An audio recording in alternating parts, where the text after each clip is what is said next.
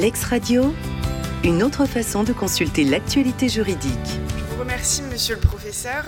Alors, je souhaite euh, tout particulièrement remercier euh, monsieur Julien Lagoutte pour m'avoir euh, permis de participer déjà à cette journée et de m'avoir donné l'opportunité de traiter avec vous des actions civiles des associations écologistes. Dans le cadre des discussions relatives à la distinction entre l'action civile et l'action publique en matière répressive et donc exercée devant le juge pénal, la référence à l'intérêt général est, souvent confinée à la seconde, la première, l'action civile, étant au contraire présentée comme d'intérêt personnel, relevant d'un contentieux bien plus subjectif qu'objectif. Pourtant, dès lors qu'elles naissent toutes deux d'une infraction, la nature des liens qu'elles entretiennent avec l'intérêt général, qui apparaissent pour l'une déterminante et pour l'autre circonstancielle, mérite quelques précisions permettant peut-être de dépasser cette dichotomie classique. Si l'action publique est définie comme étant d'intérêt général, c'est d'abord parce qu'elle oppose la personne mise en cause pour une infraction, laquelle protège les valeurs considérées comme fondamentales par la société, à la société elle-même, représentée dans le cadre du procès pénal par le ministère public. C'est donc parce que la valeur est sociale, déterminée au moins en partie à partir de l'intérêt général dont elle assure dans le même temps la protection, que l'action qui vise in fine à sanctionner la personne qui y porte atteinte se, voit associée à l'intérêt général. L'action publique peut en ce sens se présenter comme une prérogative exercée par les magistrats du parquet au nom et dans l'intérêt de la société. L'action civile, de l'autre côté, est souvent présentée comme ambivalente. Dans son premier aspect, elle est définie en tant que droit pour la victime du dommage causé par un fait infractionnel de demander réparation des préjudices subis en conséquence. L'action civile emprunte finalement ici les traits d'une action en réparation. Le défendeur est alors davantage responsable que coupable, simple débiteur de l'obligation de réparation. Dans son second aspect, elle est définie comme étant le droit pour la victime pénale de se constituer partie civile et d'être à ce titre partie au procès pénal contre la personne mise en cause pour avoir porté atteinte aux valeurs sociales, atteintes qui se sont matérialisées sur sa personne. L'action civile prend ici une tournure tout à fait différente, puisqu'elle se révèle davantage pénale que civile et permet à la victime de participer au procès pénal. Elle peut à ce titre déclencher l'action publique, faire des demandes d'actes ou encore faire appel de certaines ordonnances du juge d'instruction. Si pour certains cette présentation confond en réalité l'objet de l'action avec sa conséquence, il n'en reste pas moins que s'ajoute à l'aspect réparateur de l'action un aspect vindicatif, répressif. Cette dualité traduit en réalité, pour une partie des auteurs, l'existence de deux actions bien distinctes, l'une renvoyant à l'action civile classique, ayant pour objet le droit à la réparation du préjudice, et l'autre à l'action ayant pour, objet le droit de participer au procès pénal. Quoi qu'il en soit, l'intérêt général ne disparaît finalement jamais réellement dès lors que l'action civile, dans ces deux dimensions, trouve sa source dans l'atteinte à la valeur sociale, vecteur de protection de l'intérêt général. En effet, qu'on la désigne comme le préjudice extérieur à l'infraction d'un côté, ou bien comme le dommage ou le résultat constitutif de l'infraction de l'autre, la source de l'action civile correspond devant le juge pénal à la matérialisation d'une atteinte à une valeur sociale protégée par l'infraction. Simplement, la valeur que l'infraction protège et l'intérêt général avec disparaissent ou plutôt ou plus précisément se dissimulent derrière l'intérêt personnel de la personne titulaire de l'action civile. Cette absorption de l'intérêt général par l'intérêt personnel du titulaire de l'action civile se conçoit aisément lorsque ce dernier est victime d'une atteinte causée aux valeurs associées à la personne humaine. En effet, lorsque l'atteinte touche les valeurs qui viennent protéger la personne humaine, comme l'intégrité, la vie privée ou encore la, propriété, elle peut se matérialiser effectivement et concrètement sur une personne physique, voire morale, et correspondre alors à une atteinte à ses intérêts personnels. Lorsqu'une victime d'un vol exerce l'action civile, elle agit bien en raison d'une atteinte à la propriété des personnes, valeur protégée par l'infraction de vol. Toutefois, la propriété en tant que valeur, et donc l'intérêt général, disparaît formellement derrière l'intérêt personnel de la victime, son droit de propriété ayant été lésé. Mais lorsque la valeur tend à protéger non pas la personne humaine, mais l'environnement, cette assimilation n'est plus possible, l'incompatibilité entre la matérialisation d'une atteinte directe causée aux valeurs se rattachant à l'environnement et l'intérêt personnel d'une victime, personne physique ou morale, fait ainsi obstacle à l'identification classique du titulaire de l'action civile en matière d'infraction environnementale. Ainsi, la nature même des valeurs associées à l'environnement ne permet plus d'identifier, derrière l'atteinte qui y est causée, un quelconque intérêt personnel. En d'autres termes, l'action civile résultant de la commission d'une atteinte environnementale ne peut que faire ressurgir ce qui est classiquement dissimulé, la valeur protégeant l'environnement et donc l'intérêt général. C'est dans ce contexte de confusion que s'inscrit la question des actions civiles des associations écologistes ne relevant ni d'un intérêt pouvant être conçu comme personnel, ni d'un intérêt pouvant être qualifié de général, on les présente comme des actions collectives. Le caractère collectif devant ici s'entendre qualitativement, donc l'intérêt est en lui-même collectif, l'intérêt de l'association, et non quantitativement. L'intérêt ne renvoie pas à une collectivité d'intérêt, l'intérêt des membres de l'association. Elle s'intègre alors à la catégorie plus générale des actions attribuées et exercées dans un intérêt collectif. En ce sens, l'action collective est en elle-même particulière et se distingue de l'action civile classique, c'est-à-dire de l'action exercée en qualité de victime au sens de l'article 2 du Code de procédure pénale. Contrairement à cette action civile classique, qui repose au moins en partie sur l'intérêt personnel de son titulaire, l'action collective sert à un objectif qui se distingue de, qui distingue pardon, son titulaire de la victime pénale telle qu'elle est définie par le législateur. Une association ne subit pas personnellement les conséquences directes de l'atteinte causée aux valeurs qu'elle cherche à défendre et au nom desquelles elle souhaite agir. Mais les actions des associations écologistes ne sont pas seulement particulières au sens où elles s'adaptent mal à la définition classique de l'action civile. Elles sont en outre spécifiques. Elles visent à défendre des valeurs associées à une entité, l'environnement, certes concret et tangible, mais qui ne saurait agir en justice en tant que victime pénale. Elle se distingue alors des actions collectives des associations qui défendent des valeurs attachées à la protection des personnes. Les infractions en, raison desquelles ces, associations souhaitent agir protègent in fine des personnes et peuvent donc se matérialiser sur des individus ou des personnes morales qui sont alors titulaires de l'action civile en tant que victime pénale. Une association qui lutte par exemple contre les discriminations peut ainsi chercher à exercer l'action civile en raison de la, commission d'une injure à caractère discriminatoire. L'infraction protégeant l'égalité des personnes aura alors occasionné une atteinte qui va se concrétiser sur une victime, la victime de l'injure. Nonobstant la faculté pour l'association d'exercer l'action civile, celle-ci pourra toujours l'être par la victime ayant personnellement souffert de l'injure. En d'autres termes, dans ce dernier cas, l'action civile résultant de l'atteinte aux valeurs sociales ne se réduit pas à l'action collective. Dans le cas des associations écologistes, au moins jusqu'à ce que l'environnement puisse agir pour défendre ses intérêts, l'existence même d'une action civile résultant de l'atteinte directe aux valeurs associées à l'environnement est conditionnée à la recevabilité de l'action civile des associations écologistes. L'enjeu est ici de taille. L'action civile constitue un instrument important dans la protection des valeurs sociales. Pour ne prendre qu'un exemple, en l'absence d'action civile, le déclenchement de l'action publique est subordonné à la seule décision du ministère public. Pourtant, la politique pénale en matière environnementale, telle qu'elle est déterminée par le gouvernement, conduit celui-ci à réserver l'engagement des poursuites aux seules atteintes directes au cadre de vie, causant un préjudice grave ou irréversible à l'environnement laissant ainsi de nombreuses atteintes à l'environnement tout aussi réelles hors de portée du procès pénal. La fonction répressive ou régulatrice de l'action civile est ainsi un facteur déterminant dans l'efficacité de la protection des valeurs sociales en droit pénal.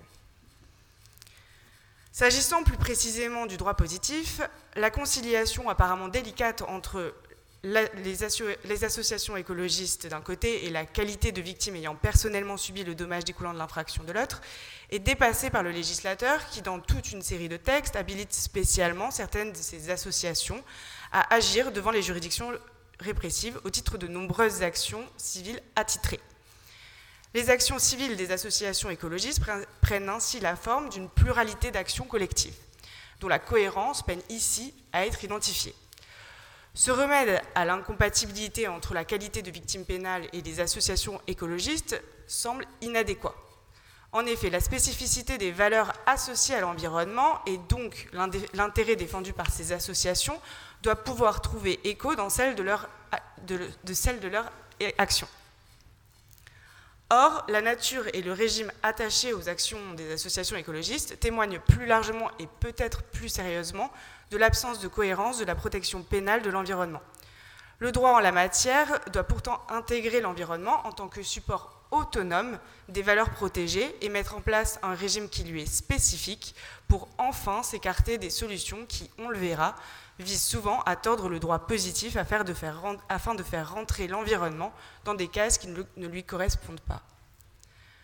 Ainsi, la singularité de la nature de l'action des associations écologistes devrait permettre de rompre avec l'utilisation du pluriel. Il ne doit plus s'agir des actions civiles des associations écologistes, mais de l'action civile des associations écologistes. La spécificité de l'environnement et des valeurs qui y sont associées se retrouve au titre des conditions d'existence des actions des associations écologistes.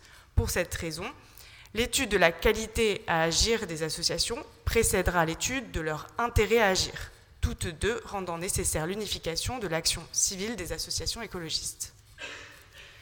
S'agissant donc de leur qualité, la qualité à agir désigne le titre juridique qui donne le droit d'agir, ici devant les juridictions pénales, et qui permet donc d'identifier le titulaire du droit d'action, ici l'action écologiste. La spécificité de la qualité à agir des associations écologistes s'apprécie dans ce premier temps par comparaison aux actions collectives classiques, c'est-à-dire par rapport à la qualité à agir telle qu'elle est définie s'agissant des groupements d'intérêt collectifs visant à défendre les valeurs attachées aux personnes plutôt qu'à l'environnement. Le droit positif fait ici reposer la qualité à agir des associations écologistes sur une logique propre aux actions collectives. Il s'agit là d'un problème auquel il conviendra d'apporter, ou plutôt de proposer, une solution. S'agissant du problème d'abord, l'assimilation de l'action écologiste à l'action collective soulève une difficulté parce qu'elle témoigne en réalité de l'inadéquation du droit pénal à la protection de l'environnement. La qualité à agir telle qu'elle est classiquement envisagée par le Code de procédure pénale, dans son article 2, renvoie à une définition de la victime pénale orientée vers les infractions protégeant in fine les personnes, laquelle est donc incompatible avec la définition de la victime pénale d'une infraction environnementale. Les, associations écologistes, ne pouvant être valablement agir sur le fondement de l'action civile réservée à la victime pénale classique, se voient assimilées au groupement d'intérêt collectif devant se fonder sur une action collective qui leur est ponctuellement attribuée par les textes spéciaux. Pour démontrer ce problème, il va falloir revenir sur la qualité à agir telle qu'elle est définie en matière d'action civile classique. En procédure civile, la loi fait de l'intérêt, c'est-à-dire de l'avantage qui est susceptible de procurer l'action en justice, la condition essentielle de l'existence de celle-ci. La qualité pour agir se déduit alors en principe de l'existence d'un intérêt à agir. Par exception, la loi peut réserver la qualité à agir aux personnes qu'elle détermine. C'est précisément cette voie qu'a choisi d'emprunter le législateur pénal puisqu'il fait de l'action civile une action attitrée. L'article 2 du Code de procédure pénale réserve ainsi la qualité à agir aux personnes qui ont personnellement souffert du dommage directement causé par l'infraction. Le dommage directement causé par l'infraction renvoie ici à la matérialisation de l'atteinte à la valeur sociale protégée par l'infraction. Ainsi, l'infraction de violence protège l'intégrité physique ou psychique des personnes. La victime pénale est alors la personne qui s'est vue atteinte dans son intégrité. Le titulaire de l'action civile est donc déterminé à partir de la combinaison de deux textes, l'article 2 du Code de procédure pénale, mais également le texte d'incrimination en référence duquel peut être identifiée la valeur protégée par l'infraction. Ici, l'infraction de violence définie comme une atteinte à l'intégrité. Dans cette perspective, les actions écologistes ne peuvent prétendre avoir la qualité à agir en matière d'infraction environnementale. L'atteinte découlant de l'infraction ne se concrétise pas directement sur ces associations, mais sur l'environnement. Elle, elle ne souffre donc jamais personnellement des conséquences directes de l'infraction c'est-à-dire de la matérialisation de l'atteinte à la valeur protégée par l'infraction. Parce que précisément ces infractions sont environnementales, elles permettent d'incriminer un comportement qui atteint de manière directe et exclusive une valeur associée à l'environnement, par exemple la vie des espèces qu'ils composent. Elles n'ont de conséquences directes que sur l'environnement.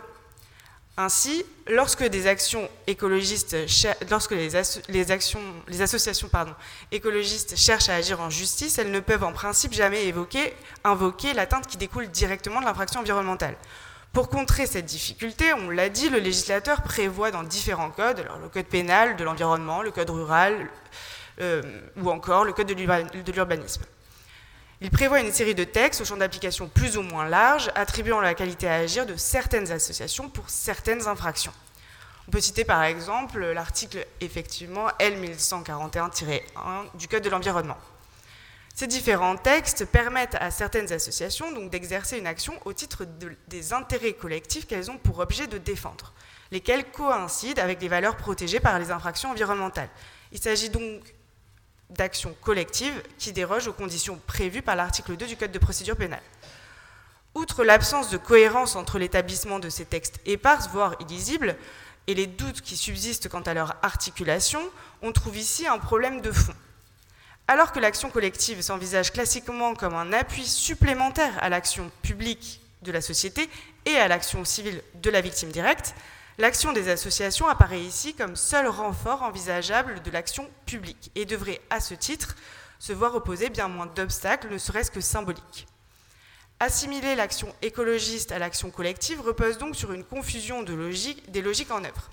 Les actions écologistes n'agissent pas à titre secondaire, comme pourraient le faire des groupements protégeant des intérêts que peuvent défendre les victimes pénales des infractions concernées. Elles agissent au nom d'une victime qui ne peut se défendre elle-même. C'est bien là toute la spécificité de l'action écologiste. S'agissant de proposer cette fois une solution, il faudrait peut-être envisager d'instituer à côté de l'action civile des victimes pénales d'infractions protégeant les intérêts des personnes, une action propre aux victimes pénales des infractions environnementales. Il s'agirait alors de construire, sur le modèle de l'article 2 du Code de procédure pénale, une action dont le titulaire serait défini par rapport aux spécificités de l'environnement et des valeurs qui s'y rattachent. À l'image de certains textes attribuant d'ores et déjà la qualité à agir à certaines associations, ce fondement juridique à l'action écologiste devrait prévoir un ensemble de conditions auxquelles doit répondre l'association écologiste en question. On peut penser à des conditions permettant d'établir la légitimité de l'association, par exemple. Pourrait, être ici envisagée une adaptation en matière pénale de l'article 1248 du Code civil qui prévoit l'action en responsabilité écologiste pouvant être invoquée par les associations devant le juge civil, ce qui, dans le même temps, réglerait la question de son éventuelle application devant le juge pénal. La seconde étape de la détermination du titulaire de cette infraction écologiste ou environnementale supposerait, comme en matière d'action civile classique, d'identifier à partir du texte d'incrimination la valeur protégée par l'infraction. Celle-ci devrait alors correspondre à l'intérêt collectif défendu par l'association en question. Il faut ici toutefois distinguer d'une part les infractions à travers lesquelles le droit pénal assure sa fonction naturelle et apporte alors sa protection aux valeurs sociales, et d'autre part les infractions pour lesquelles le droit pénal assure une fonction purement et simplement accessoire. Seule la première de ces catégories d'infractions permettrait aux associations écologiques de revêtir la qualité à agir selon ce texte d'habilitation spéciale. Plus précisément, l'infraction pouvant donner naissance à l'action de l'association sur ce fondement doit pouvoir permettre d'identifier là où les valeurs protégées. Il peut alors s'agir d'infractions aussi bien formelles que matérielles, dès lors qu'il est mais dès lors qu'il n'est pas possible d'identifier derrière l'infraction une valeur protégée, il s'agirait sûrement ici d'infraction simplement obstacle, alors le droit pénal se limite à un rôle purement et strictement accessoire et ne fait finalement que communiquer ses instruments répressifs à une autre forme de réglementation. Pour donner un exemple d'infraction qu'on pourrait qualifier euh, dans lesquelles le droit pénal euh, revêt sa fonction euh, naturelle, on pourrait citer l'article L 216-6 du Code de l'environnement qui concerne la pollution de l'eau et qui vise notamment les dommages causés à la flore ou à la faune, permettant ainsi aisément d'identifier la volonté de protéger pénalement l'environnement. Après avoir abordé la qualité à agir, il faut maintenant aborder l'intérêt à agir. Celui-ci désigne classiquement l'utilité ou l'avantage que l'action est susceptible de procurer au demandeur. Il vise plus spécifiquement à identifier l'objet de l'action des associations écologistes devant le juge pénal. La spécificité de l'intérêt à agir des associations écologistes s'apprécie dans ce second temps par comparaison à l'action civile classique, c'est-à-dire par rapport à l'intérêt à agir d'une victime pénale classique ayant souffert personnellement du dommage directement causé par l'infraction. Le droit positif applique en effet à l'action des associations une logique propre à l'action civile qui fait obstacle à la prise en compte des différences essentielles entre la protection des victimes pénales classiques et celle de l'environnement. Il s'agit là encore d'un problème auquel il convient là encore de tenter d'apporter une solution. La spécificité de l'intérêt à agir des associations, parce qu'il est collectif d'abord et parce qu'il est environnemental ensuite, devrait conduire à attribuer à leur action un objet adapté à cette singularité. Pourtant, l'action des associations telle qu'elle est exercée devant le juge pénal se trouve trop souvent assimilée à l'action civile classique, étant ainsi à s'éloigner de l'intérêt sur lequel elle se fonde. En matière de procédure civile, l'intérêt à agir doit revêtir plusieurs caractères. Il doit être légitime, né, actuel et surtout personnel, c'est-à-dire propre à la personne qui agit. La loi peut toutefois expressément conférer la qualité pour agir dans un intérêt autre que le sien. Dans, le cadre de l'action civile attribuée par le Code de procédure pénale aux victimes pénales, la loi ne prévoit pas que l'intérêt à agir de celle-ci puisse déroger à ces conditions classiques. Or, on l'a déjà abordé en introduction, l'intérêt à agir des associations est par essence collectif et donc par définition impersonnel. L'intérêt à agir des associations écologistes n'est pas le sien, il est celui de l'environnement. C'est d'ailleurs en ce sens que les textes donnant qualité, aux associations à agir devant le juge pénal se réfèrent explicitement aux intérêts collectifs qu'elles ont pour, objet de défendre. Il faudrait ici rejoindre les critiques classique associé de manière plus générale à l'assimilation des actions de groupement à intérêt collectif, à la logique civile plutôt que pénale. Il s'agit là d'ailleurs du fondement principal d'une critique adressée aux actions collectives, lesquelles conduiraient à une privatisation de l'intérêt général. Toutefois, il faut ici s'attarder plus précisément sur ce qui fait de l'action des associations une exception parmi les exceptions. L'intérêt des associations écologistes pour agir est là encore spécifique puisqu'il est celui de l'environnement. Or, on l'a vu plus tôt, en, la matière, l'existence même d'une action réservée à la victime pénale ne saurait être conciliée avec la logique propre à l'action civile qui conduit à une absorption de l'intérêt général et donc de la valeur protégée par l'infraction par l'intérêt personnel de la victime. Ainsi, sauf à dénier à l'environnement la protection qu'assure la possibilité pour la victime de se constituer partie civile lors du procès pénal, on ne peut que reconnaître et accepter la spécificité de l'intérêt à agir en matière d'infraction environnementale. Appliquer à l'action des associations écologistes la logique de l'action civile classique ne conduit pas simplement à ignorer la spécificité de l'environnement par rapport à la personne humaine. C'est finalement ici dénaturer les rapports qu'entretient l'association avec son objet de, protection, l'environnement. En effet, les confusions entourant l'intérêt à agir des associations écologistes rejaillissent trop souvent sur l'objet de leur demande. Ainsi, quand le juge est amené à se prononcer sur les demandes des associations, celles-ci sont traitées elles-mêmes en tant que victimes ayant subi un préjudice, c'est-à-dire une conséquence du dommage résultant de l'infraction environnementale. En ce sens, les juges acceptent de réparer le préjudice moral de l'association et précisent à ce sujet que celui-ci se distingue bien du préjudice écologique. Une même action peut donc permettre de réparer un préjudice dont a souffert l'association, ce qui suppose qu'elle ait ab initio un intérêt personnel à agir, et un préjudice dont a souffert l'environnement, ce qui suppose qu'elle agisse a contrario au nom de l'intérêt de ce dernier. Dans la continuité de cette logique, alors que la reconnaissance du préjudice écologique devrait permettre à l'association de solliciter au titre de son action la réparation en nature du dit préjudice, tel que le, préconise d'ailleurs le droit de l'Union européenne comme la loi, l'indemnisation issue de l'action des associations prend parfois la forme de dommages et intérêts qui ne se trouvent pas pour autant affectés à la réparation du préjudice écologique, laissant là encore craindre une rupture avec l'intérêt à agir à l'origine de l'action de ces associations. S'agissant enfin d'apporter ici ou de tenter d'apporter une solution, il s'agirait de reconnaître que l'intérêt à agir des associations écologistes conduit à renverser la logique propre à l'action civile. L'intérêt consistant à s'associer et à corroborer l'action publique semble ainsi conférer à l'action un premier objet principalement vindicatif, répressif. Cette approche de l'action de la victime pénale n'est pas étrangère à l'action civile classique, puisque la Cour de cassation l'associe déjà depuis longtemps au droit de corroborer l'action publique et d'obtenir l'établissement de la culpabilité du prévenu, voire plus largement au droit de concourir à la recherche de la manifestation de la vérité. Dans cette perspective, il s'agirait simplement de reconnaître le caractère essentiel, voire prioritaire, du rôle des associations écologistes, qui doivent ici pallier l'absence au procès pénal de la victime directe des associations environnementales. L'intérêt à agir de l'association est donc de manière primaire un intérêt à l'accusation. C'est ici en tant qu'association représentant non pas la société, mais une partie de celle-ci, qu'elle agit au nom des valeurs dont la protection est assurée par l'action publique n'est pas toujours suffisante. C'est d'ailleurs peut-être en ce sens qu'il faut comprendre la jurisprudence lorsqu'elle admet la recevabilité de l'action civile d'une association en raison de l'existence d'un préjudice moral indemnisable causé aux, causé aux associations par la simple violation de la réglementation administrative.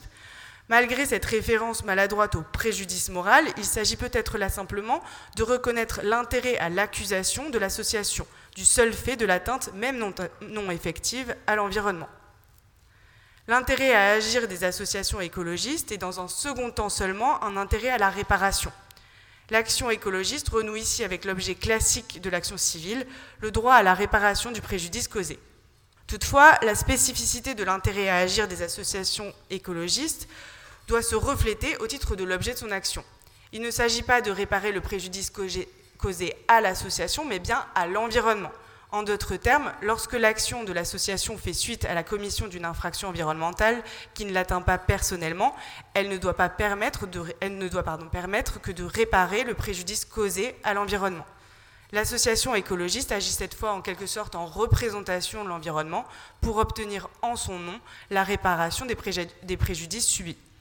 La réparation devrait alors nécessairement se faire en nature et, quand elle est impossible, prendre exclusivement la forme de dommages et intérêts affectés à la réparation du préjudice écologique, lorsque ce dernier est seul, à supporter l'intérêt à agir de l'association. Finalement, et pour conclure, l'inadéquation entre d'une part les différents, les différents modèles d'action auxquels sont assimilées l'action des associations écologistes et d'autre part la spécificité des valeurs dont elles souhaitent renforcer la protection conduit à militer, théoriquement au moins, en faveur de l'établissement d'un modèle unifié d'action environnementale répondant à la singularité de l'intérêt défendu. Je vous remercie pour votre attention. L'ex-radio, une autre façon de consulter l'actualité juridique.